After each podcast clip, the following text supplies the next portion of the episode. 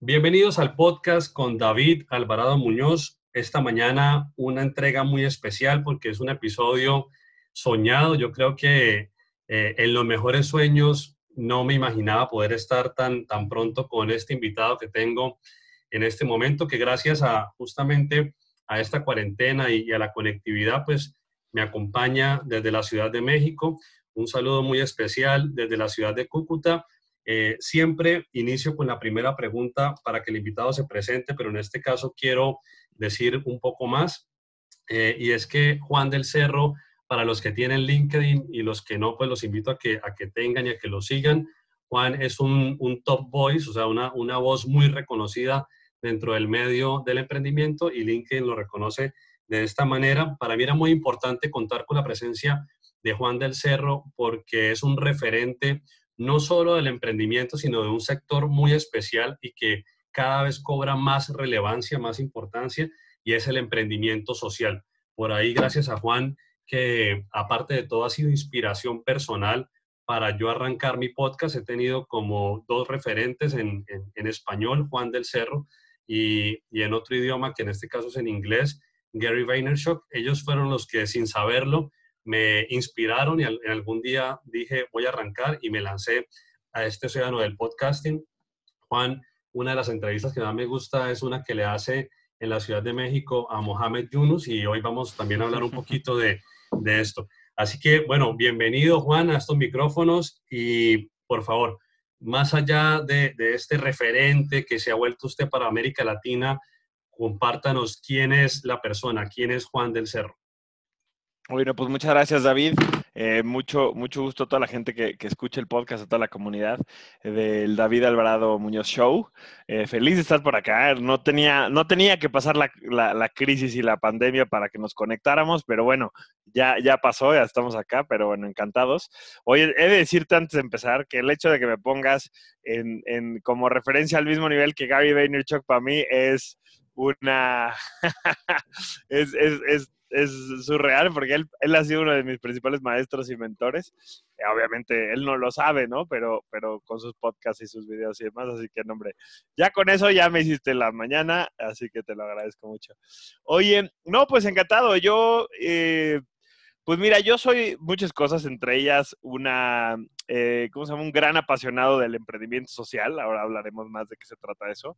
llevo 12 años, ya casi 13 años trabajando en el sector del impacto social como tal. Empecé trabajando en una organización sin fines de lucro que se llama Techo, que está en toda América Latina.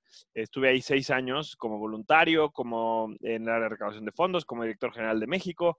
Eh, tuve varios roles y después de seis años eh, decidí que quería, que quería cambiar un poco de aire, que quería, este, digamos, moverme un poco el sector sin perder la parte del impacto, sin perder lo que estaba haciendo, pero eh, sí con una perspectiva más fresca. Y ahí fue que conocí el emprendimiento social. Eh, a partir de ese momento, que esto, esto fue en el 2013, finales del 2012, principios de 2013, dejé de trabajar en organizaciones de la sociedad civil y me mudé al, al, ecosistema de emprendimiento social en el que llevo estos últimos años. En particular, ahora tengo desde hace seis años una empresa que se llama Disruptivo, y otra que se llama Social Lab México, en las cuales las dos eh, nos enfocamos a impulsar a que haya cada vez más emprendedores y empresas sociales, ¿no? O sea, yo creo que todo mundo tiene el potencial de ser un agente de cambio. Lo único que necesita es a veces un empujón, una herramienta, eh, una, una, este, una palmadita en la espalda de alguien que le diga, sabes que yo creo que tú sí puedes ser un, un agente de cambio, y así es como empiezas, ¿no? Y, ya con eso, eh, literal, bueno, no la traigo ahorita, pero tengo una camiseta que dice que, detonamos el potencial de las personas para cambiar al mundo, porque creo que es exactamente lo que hacemos, ¿no? Yo creo que todos tenemos el potencial de generar un cambio increíble, puede ser a través del emprendimiento social, puede ser a través de otra cosa, y lo que, y lo que trato de hacer yo todos los días es detonar ese potencial en la mayor cantidad de personas. Juan, cuando nos compartes esta frase, detonamos el potencial, ¿Esa podría ser la misión del de Juan del Cerro o esa misma es la misión de Disruptivo y se comparten las misiones? Se comparten. Eh, cuando uno crea una empresa por pasión, ¿no? Eh, porque algo le apasiona, se vuelve, se vuelve, la verdad es que se vuelve tu misión de vida. se transmite mucho a tu empresa. Por supuesto, la empresa tiene que trascender, eh, tiene que trascenderte a ti, ¿no? La empresa tiene que ser más grande que tú, pero de alguna manera sí compartimos mucho esa misión, ¿no? Compartimos mucho esta visión de que el mundo puede ser un lugar mejor a través de, del trabajo de todos. Para los que no conocen los canales de Juan, pues primero disruptivo.tv, eh, su sitio web. Y yo inicialmente conocí a Juan en YouTube, así que los invito pues también a, la plataforma que les parezca más cómoda o en este caso cualquier plataforma de podcasting, teniendo en cuenta que hoy con el multistreaming Juan está casi que en, en todas las plataformas. Pero esto es para preguntarle algo muy concreto, Juan. Cuando empezamos a ver el tema del emprendimiento, no únicamente el social, sino el emprendimiento, hay una frase que leemos o que nos dice mucho y es enamórate del problema y empezar más por ahí, por el, por el problema. Cuando estábamos en, si nos regresamos en el tiempo a ese año 2012, 2013 iniciales, ¿cuál fue ese problema inicial que usted vio y que lo llevó a lanzarse, a aventarse con Disruptivo? Claro, mira, eh, siempre me cuesta mucho, aunque, aunque yo mismo es algo que dicen que casa del herrero, cuchillo de palo, ¿no? Siempre que, aunque yo hablo mucho del problema y demás, siempre me cuesta esa pregunta porque a diferencia de emprendedores que trabajan, por ejemplo, con una comunidad en condiciones de pobreza o con, eh, no sé, o con personas que, no sé, que tienen una enfermedad en específico, eh, o sea, como, o, en un momento de, de crisis como este, yo no encontré como una población específica con un problema específico. Yo más bien lo que llevaba ya muchos años era trabajando con jóvenes eh, que veían eh, que, cuando se enfrentaban a la posibilidad de generar un cambio, se motivaban, se enamoraban, se impulsaban, se apasionaban y lo hacían. Y, y quizá, bueno, quizá el problema era, desde mi punto de vista, que no hay las suficientes plataformas o no hay las suficientes, no incluso la suficiente información para que eh, todo mundo pueda tener este momento de, este momento de cambio, este momento de insight donde se te prende el foco y dices, ah, wow, yo puedo ser un agente cambio. Creo que eso era lo que había. O sea, como que para mí era un problema slash, ¿no? Oportunidad de, de, que no había, de que hay ahí un montón de potencial en bruto en los jóvenes de América Latina y el mundo también. Eh, para que sean agentes de cambio, pero no hay las herramientas suficientes o no hay la información, ¿no? Una de las cosas, por ejemplo, ya más a detalle, que me di cuenta cuando yo empecé a estudiar y a conocer el concepto de emprendimiento social es que no había nada de información en español, no había nada de información accesible, o sea, lo que había o estaba en inglés o estaba este, hecho como para expertos, como para gente que ya conocía mucho el tema, con un lenguaje técnico, con un lenguaje, este, ¿no? Como muy particular. Es más, incluso te diría que la mayoría del, del contenido, pero mis perros están aquí peleando un poco, pues es hora de jugar. Eh, eso es lo que pasa cuando estamos en cuarentena y, grabando en vivo. Oye, pero bueno, te decía que este, la mayoría del contenido, de hecho, era en inglés y para expertos. O sea, como que dije, no, a ver, tenemos que bajar, tenemos que aterrizar a, lo más accesible posible todo el, todo el conocimiento, todas las herramientas para eh, que la gente se pueda transformar en emprendedores sociales. Y eso fue lo que detonó yo no tenía idea ni que iba a ser un emprendedor, no tenía idea que iba a crear una empresa. Yo quería hacer un podcast, quería entrevistar emprendedores. Así comencé y todo fue poco a poco evolucionando, ¿no? Juan, justamente cuando miramos eh, tu sitio web, disruptivo.tv, se puede leer muy claro, pues como esa, esa misión, voy a, voy a leer la textual, dice, trabajamos para inspirar, formar e impulsar a las personas a generar impacto positivo a través del emprendimiento social. Y si lo miro en mi caso personal, cuando te hablo de, ese momento que empezaba a consumir contenido y, que empezaba a seguirte, pues en mí funcionó, porque justamente después de un par de meses de, consumirlo, pues fue la inspiración y, eso me impulsó a, pasar a la acción. Y a veces es muy común quedarse en la idea y de pronto llenarnos de muchas ideas y este momento de estar en casa, pues seguramente es un momento para muchas personas llenarse de ideas, pero ese lapso de la idea a la acción pues primero puede haber un vacío en, el, medio entre la idea y, pasar a la acción y eh, justamente eso me lleva a pensar una pregunta que usted ha tenido tanto la experiencia personal como la experiencia de entrevistar a muchos emprendedores a través de esos seis años. Y es un poco si nos puede ayudar a, a ilustrar, a mostrar cómo hacer de, de, ese, de esa pasión un proyecto emprendedor, porque finalmente todos somos buenos para algunas cosas, pero no es tan sencillo transformar la pasión en emprendimiento.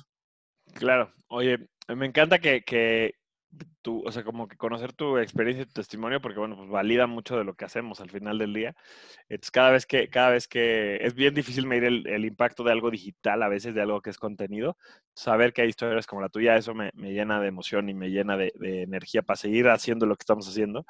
Em, pues mira, la verdad es que yo creo que, que hay, hay, es como que podría decir un montón de cosas de cómo convertir tu pasión a un, a un proyecto de emprendimiento. De hecho, bueno, comercial y, la gente que se le quede corta la respuesta que voy a continuación pueden entrar a la página disruptivo.tv, diagonal libros, ¿no? Disruptivo TV y ahí viene la sección de los libros, luego, luego.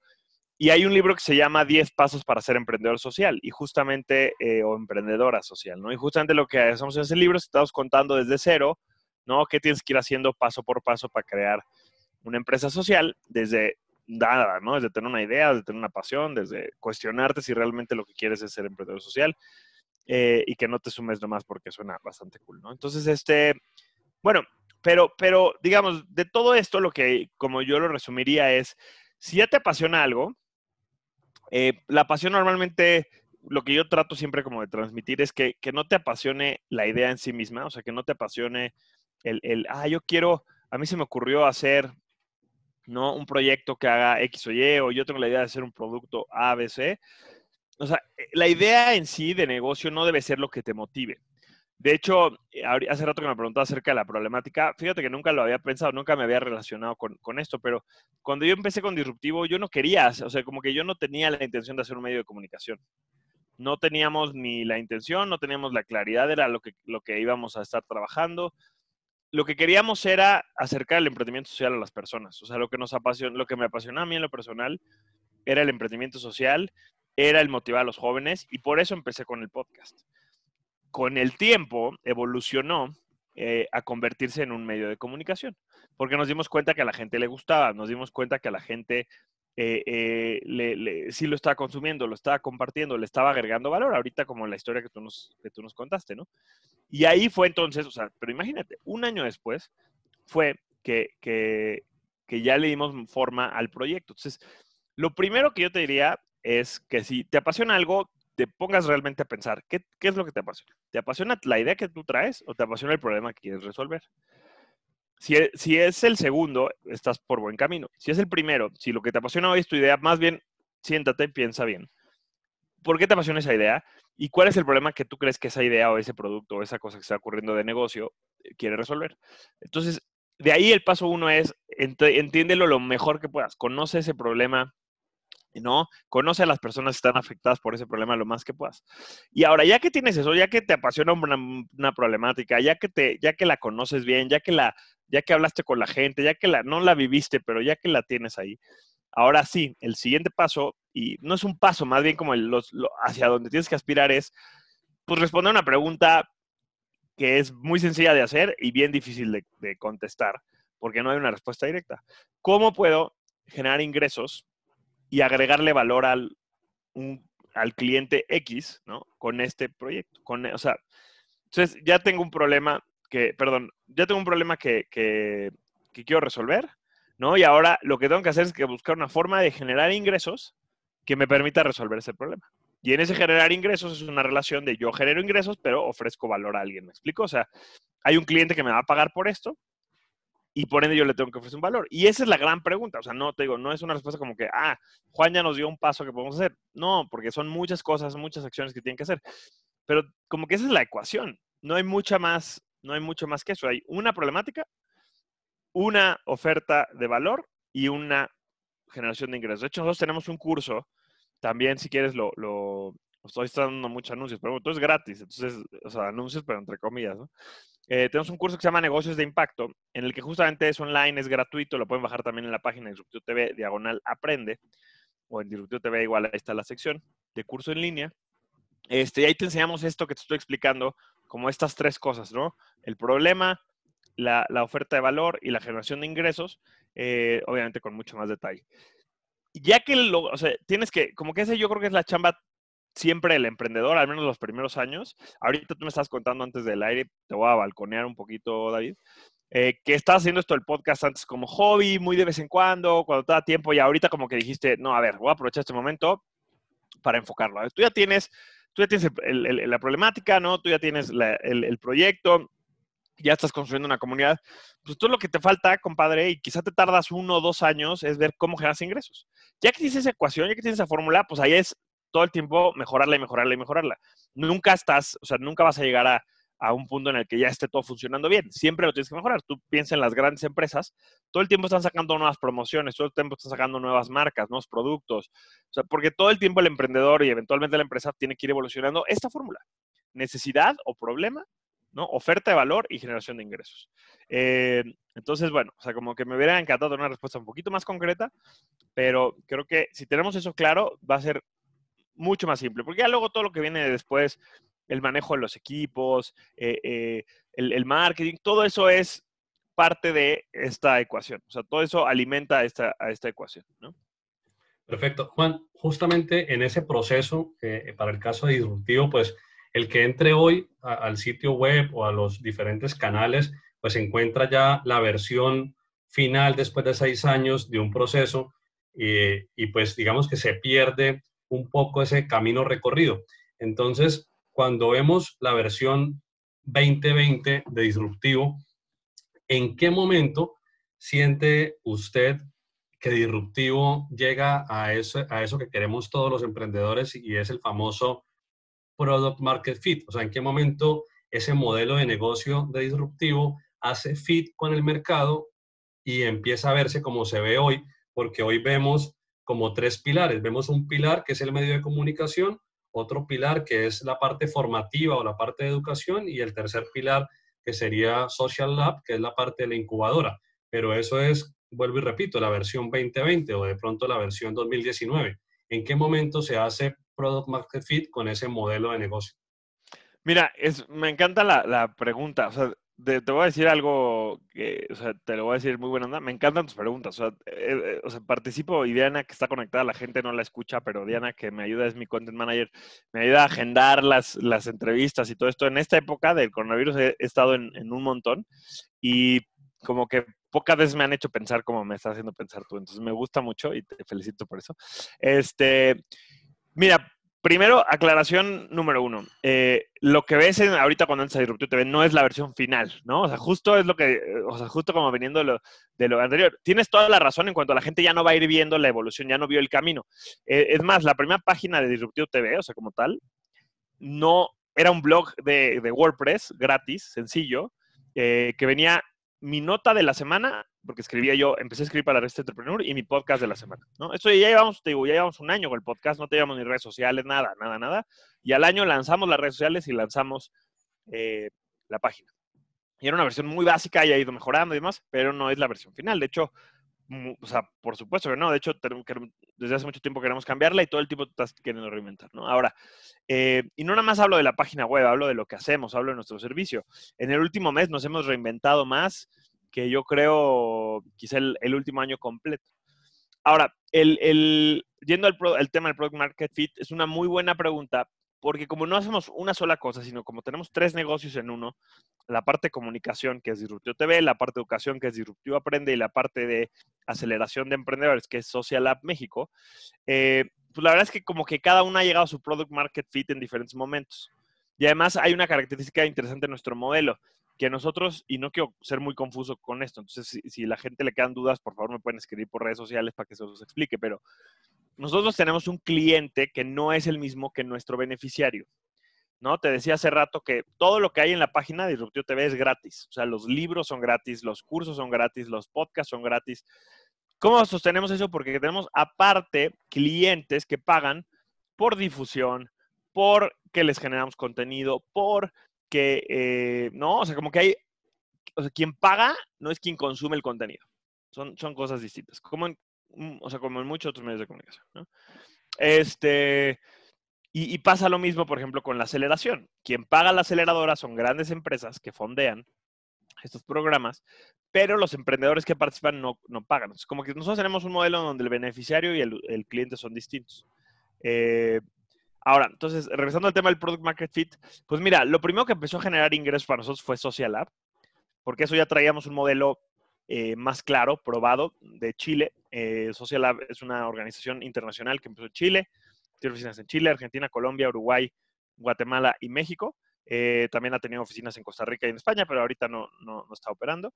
Este, cuando llegamos a México, que México creo que fue de los últimos países donde abrimos, creo que solamente Guatemala fue después, eh, pues ya traíamos la experiencia de Colombia, de Argentina, de Uruguay y de Chile. Entonces, como que fue bastante, bastante más fácil entender qué era lo que vendíamos, cuál era el fit, ¿no? cuál era el servicio y por qué nos iban a pagar los clientes. eso yo te diría como a los seis meses de que empezamos con Social Lab en México, empezamos a generar ingresos, ¿no? Empezamos, encontramos ese Product Market Fit, que lo hemos ido mejorando. Hemos, hemos tenido buenas experiencias, malas experiencias, cada vez tenemos más claro qué es lo que quiere la gente. Luego, la parte de educación vino después. La parte educativa no estaba contemplada al principio. Pero a raíz de lo que estábamos haciendo, tanto en el medio de comunicación, que no generaba ingresos en un principio, era más un hobby, entre comillas, y la aceleradora, pues nos dimos cuenta, la gente nos empezaba a pedir talleres, nos empezaba a pedir, las universidades nos pedían dar conferencias, nos empezaban a pedir que organizáramos bootcamps, nos dimos cuenta que habría una oportunidad ahí en medio de generar eh, eh, programas educativos que además conectaban muy bien con las cosas que estábamos haciendo de, comunicación y, e impulso a emprendedores, porque en la comunicación, en el medio, pues conectamos con los emprendedores, les acercamos el concepto de emprendimiento social, ¿no? Se motivan, se inspiran y, actúan. En la aceleradora, en el área de impulso, eh, pues ya crean su empresa, pero en el Inter hay un hueco entre saber qué es el emprendimiento social y querer emprender. Y eso es justo lo que nosotros hoy cubrimos con la parte educativa. Entonces, yo te diría que la parte educativa surgió por la necesidad del cliente antes que nosotros la pensáramos. Eh, el, Product Market Fit estuvo, fue relativamente más ágil que las otras dos, porque no dijimos vamos a una área de educación. Y ahora, el tercero, que curiosamente fue lo primero con lo que empezamos, pero el tercero en encontrar ese Product Market Fit fue Disruptivo TV. Porque al principio no generamos nada de ingresos, después de un rato empezamos con, con una comunidad más grande, sí, empezamos, empezaron a buscarnos de algunas empresas para hacer comunicación, difusión de lo que estaban haciendo, de sus programas de emprendimiento, y tendrá, tendrá no mucho, tendrá como dos años que ya específicamente este, empezamos a, generar ingresos, a salir a vender. ¿no? Nos ha costado mucho, hemos hecho cosas que funcionan, hemos hecho cosas que no, eh, nos hemos echado para atrás. En, algún momento le íbamos a llevar las redes sociales a algunas fundaciones y empresariales, nos salimos de ese negocio, ahora lo estamos retomando porque otra vez nos están buscando. Es como que yo te diría, puta, han sido seis años de ir y venir, de encontrar, de probar.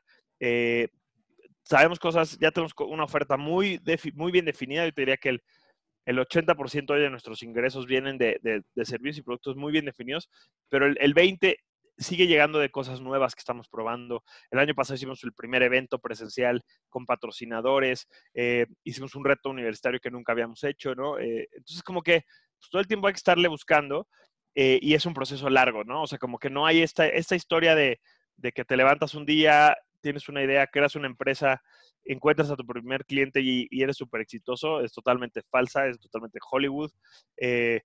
De hecho, se dice mucho, ¿no? Que las, como le dicen los, los gringos, ¿no? El overnight success, o sea, los, los, éxitos de la noche a la mañana, tardan hasta 10 años en, en, hacerse, ¿no? Entonces, este, es un poco eso. Yo te diría, ni siquiera considero que ya tenemos todo el éxito, o sea, seguimos, no hemos sido todavía eh, eh, rentables, ¿no? O sea, todavía, todavía no estamos en punto de equilibrio hemos crecido, hemos invertido y demás.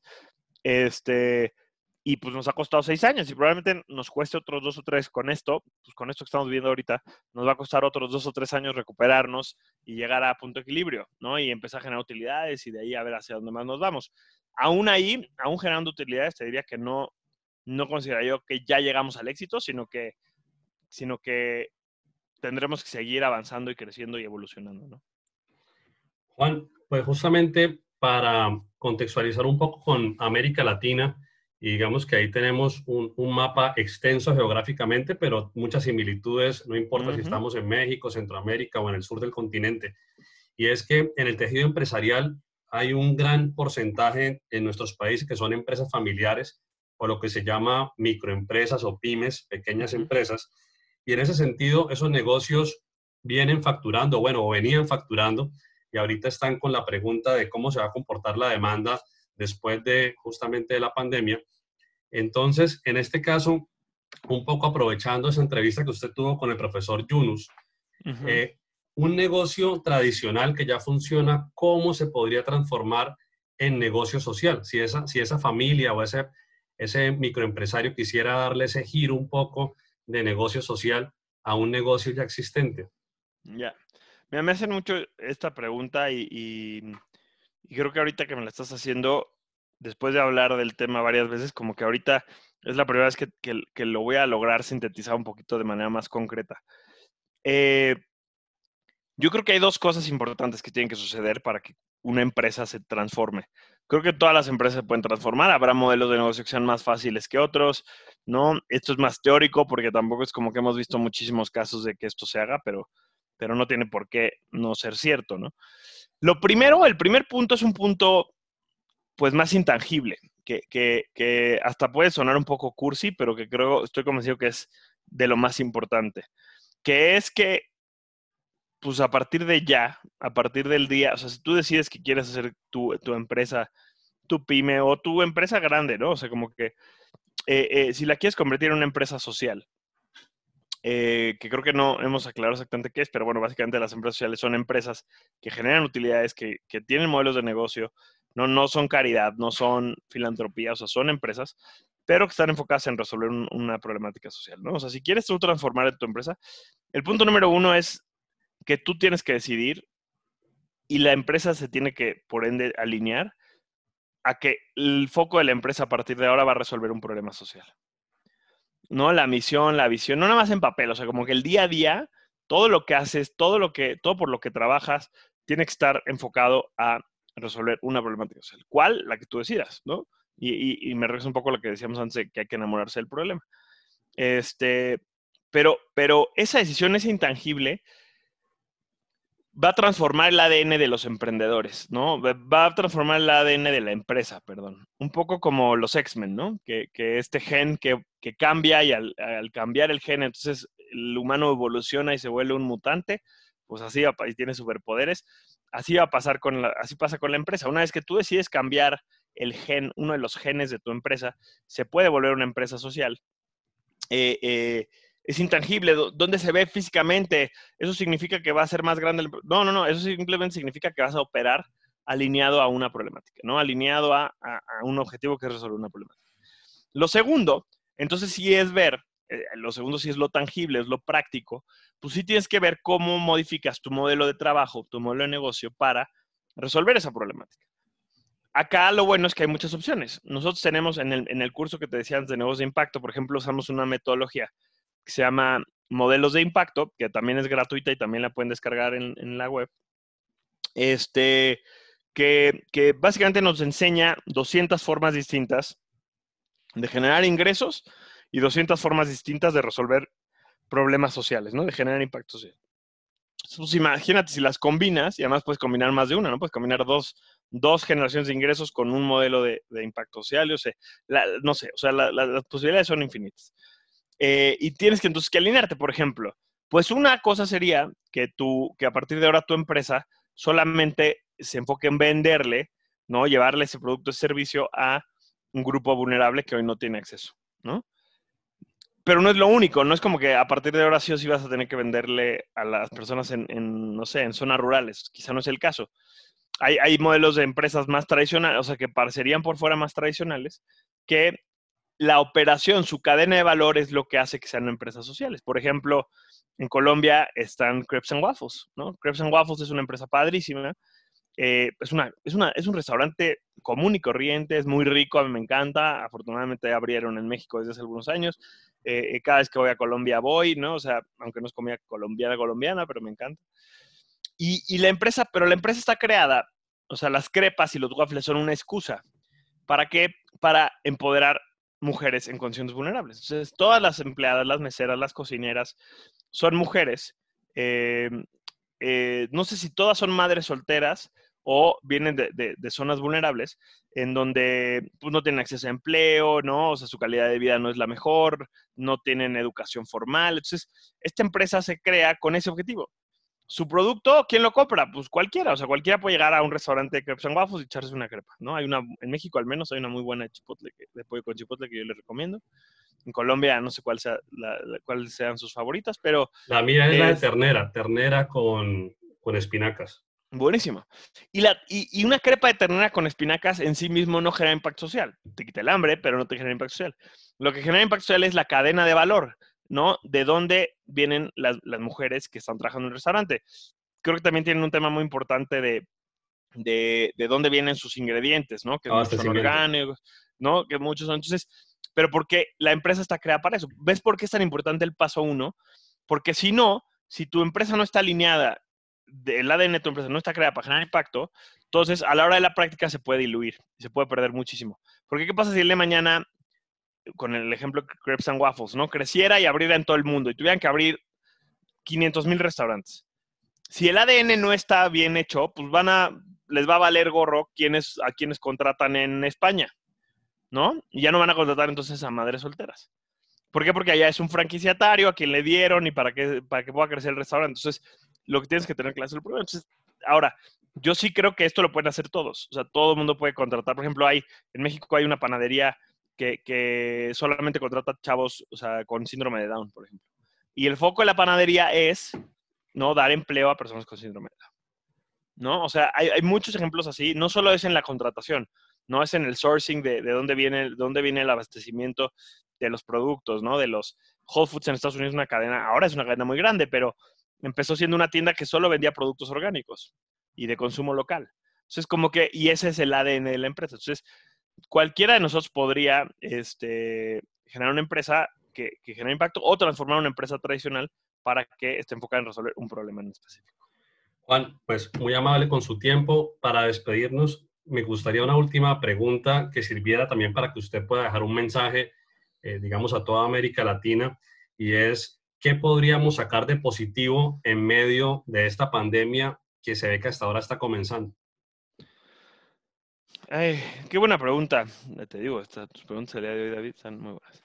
Eh, mira, la verdad es que yo creo que hay muchísimas cosas que se pueden sacar positivas. O sea, llevo hablando de esto un mes, ¿no? Llevo hablando de esto un rato. Eh, y lo digo no por ser cliché de que cualquier crisis es espacio de oportunidad, pero porque en realidad creo que que ahorita hay cosas que están pasando y hay cosas que se pueden hacer. Creo que lo primero, ojo, y, y no quiero ser insensible con esto, hay que estar bien, hay que, o sea, hay que estar bien de salud, hay que cuidarnos, hay que cuidar a los demás también, o sea, eh, eh, quedarnos en casa, este, tratar de tener con el menor contacto posible, ¿no? Ahora, si tenemos eso, si tenemos salud y estamos en, en un lugar seguro donde podemos estar, entonces, ya habiendo, habiendo cubierto eso, que son las necesidades básicas, yo creo, en esta crisis, eh, pues lo que sigue es ver qué puedo hacer yo por los demás, ¿no? ¿Cómo puedo aportar? Hay quienes, por ejemplo, lo que pueden hacer es, este, pues donar, donar a alguna organización. Hay organizaciones que están recopilando comida, hay organizaciones que están este, juntando dinero para comprar material eh, para hospitales, hay, hay organizaciones que están apoyando a microemprendedores, ¿no? O sea, como que te puedes sumar a una causa que ya exista, esa es una forma. Este, puedes, ¿cómo se llama? Puedes dedicarte a aprender, o sea, puedes dedicar el tiempo extra que tienes porque no te estás trasladando a tu oficina o el tiempo, eh, eh, o sea, como que sí o sí tienes un poquito más de tiempo, ¿no?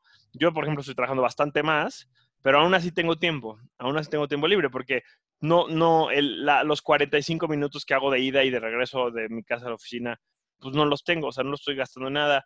Eh, voy a muchas menos reuniones, ¿no? O sea, como que entonces, pues ese tiempo lo puedes dedicar a aprender, si toda la vida o, ya sé que o toda la vida habías querido aprender algo y no tenías el tiempo, o no, quizás no es tu caso, pero ya te llegó este momento y, ahorita se te ocurre que te gustaría, yo tengo muchas ganas, por ejemplo, de aprender a diseñar. Yo todos mis diseños los hago en PowerPoint y mi equipo de diseño se muere del coraje y mi esposa que es arquitecta, bueno, ni te cuento. Pues Antier contraté un curso online de, de Illustrator, ¿no? Entonces, como que yo creo que una, cosa que puedes hacer, una oportunidad está en el aprendizaje en sí mismo, ¿no?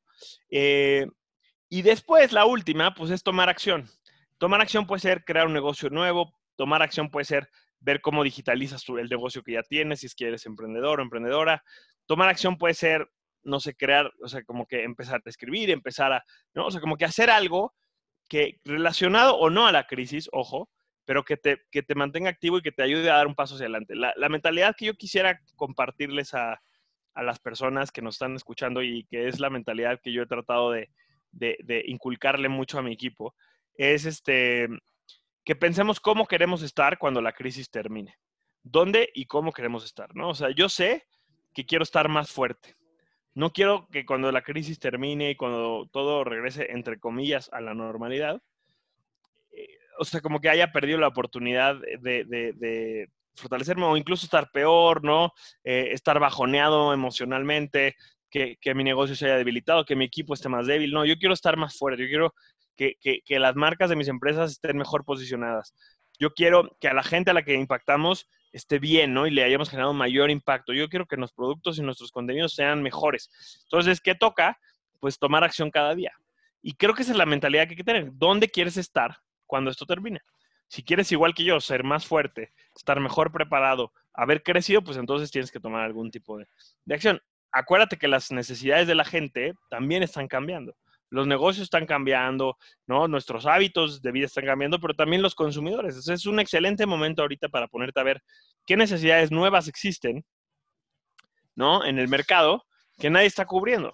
Por ejemplo, hablamos el otro día de, educación. En, yo tengo un programa ahorita que estamos haciendo todos los días en, a las 7 de la mañana en vivo, se llama Emprender en Pijama. Eh, justamente hablamos de lo que se puede hacer desde la comodidad de tu casa en pijama en tiempos de, toda esta crisis. Eh, ya hablamos de la educación desde casa, ¿no? Y cómo a los papás les está costando muchísimo trabajo eh, mantenerse al día con las tareas de los hijos, eh, con todo lo que les están enviando, a los niños les cuesta trabajo estudiar. Bueno, ahí hay una oportunidad para que alguien haga un servicio de tutores online. ¿No? Podrías empezar tú a tutorear a los niños para que los papás no tengan que estar ahí detrás de ellos a hacer la tarea. Te sientas tú una hora a hacer la tarea con Pablito, Anita y yo qué sé, ¿no? Y les ayudas a hacer tu tarea. Y ahí hay una oportunidad de negocio que antes no existía, que ahora ya existe, ¿no? O sea, porque esto cambió. Entonces, de nuevo, regresa a enamorarte del problema. ¿Cuáles son los problemas nuevos que la gente está teniendo a causa de esta crisis? ¿Cuáles son las problemáticas a las que la gente está enfrentando ahorita que no se enfrentaba antes o que no se enfrentaba tanto eh, antes y ahora pues, se, han, explotado? Y sobre eso, pues desarrollar un, un, proyecto, un negocio, lo que sea, ¿no? Entonces, eh, creo que es el chiste, o sea, como que encontrar si puedes sumarte algo que ya exista, si puedes aprender algo o, si puedes tomar acción con una mentalidad en las tres de dónde quieres estar cuando esto termine. Juan, muchas gracias. A los que quieran seguir a Juan, que sería un referente obligado, por ejemplo, en Twitter, que es una red social que me gusta mucho, arroba del Cerro Juan. Y por favor, ayúdenos a compartir este contenido. Cuando tenga este episodio al aire, pues se lo voy a compartir a Juan para que también nos ayuda a replicarlo desde la ciudad de Cúcuta, Colombia, en la frontera con Venezuela. Juan, a la distancia le envío un gran abrazo. Ha sido muy generoso y espero poder seguir en contacto y pues un servidor más acá y un amigo. No, encantado. Muchísimas gracias, David. De hecho, eh, la verdad, justamente una de las cosas que, que que ha pasado, ¿no? Durante este periodo que estamos generando mucho contenido, es que está, está creciendo mucho nuestra comunidad en, la América Latina. Siempre hemos tenido, como tú, ¿no? O sea, desde hace tiempo nos, nos sigues, nos escuchas en, en Colombia, eh, pero también hay muchos otros lugares, este, bueno, o sea, como que ahorita mucha gente nos está enterando, entonces me encanta que podamos llegar a gente nueva. Eh, nos, nos, interesa mucho crecer la comunidad, conocer emprendedores y emprendedoras también de otros países. Entonces, incluso les voy a dejar, un, acabo de lanzar un número de WhatsApp. Bueno, primero mi, mis redes sociales ya dijiste tú, arroba el Cerro Juan en Twitter, pero igual arroba el Cerro Juan estoy en Instagram, en Facebook, en LinkedIn, que es también donde yo un poco les recomiendo que conectemos, es la, es la red social que a mí personalmente más me gusta, estoy ahí como Juan del Cerro. Eh, pero además, además, además, además, está el número de WhatsApp que les doy ahorita, para que lo anoten y me escriban directamente, lo contesto yo. Acá tengo, mira, David está viendo que acá tengo el celular. Es el más 52 1, es el código de México, más 52 1 55 22 46 83 32. 55 22 46 83 32. Ese es mi número WhatsApp para que me escriban. Eh, me encantaría saber si están en Venezuela, si están en Colombia, donde sea que nos estén escuchando, escríbanme.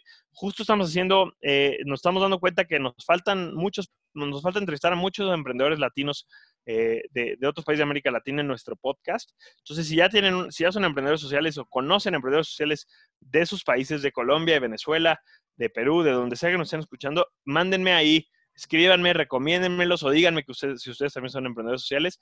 Nos interesa crecer mucho nuestra comunidad en la TAM eh, y, los podemos entrevistar para el podcast, podemos ahí como, como buscarlos. Así que estaría genial que conectemos. Muchísimas gracias, David, por el espacio. Me di cuenta que hablé muchísimo, muchísimo, muchísimo, muchísimo. Eh, no eran respuestas fáciles que podía contestar cortitas, pero, pero bueno, espero que hayan sido de valor y espero que le haya gustado a la gente. Muchas gracias, Juan. Como siempre, eh, supremamente amable, como decimos acá en Colombia. Muy padre haber podido compartir acá este espacio con usted y a todos ustedes, por favor, piensen en un familiar, un amigo que le pueda servir escuchar esta conversación y por favor compártelo a través de WhatsApp. Un abrazo para todos.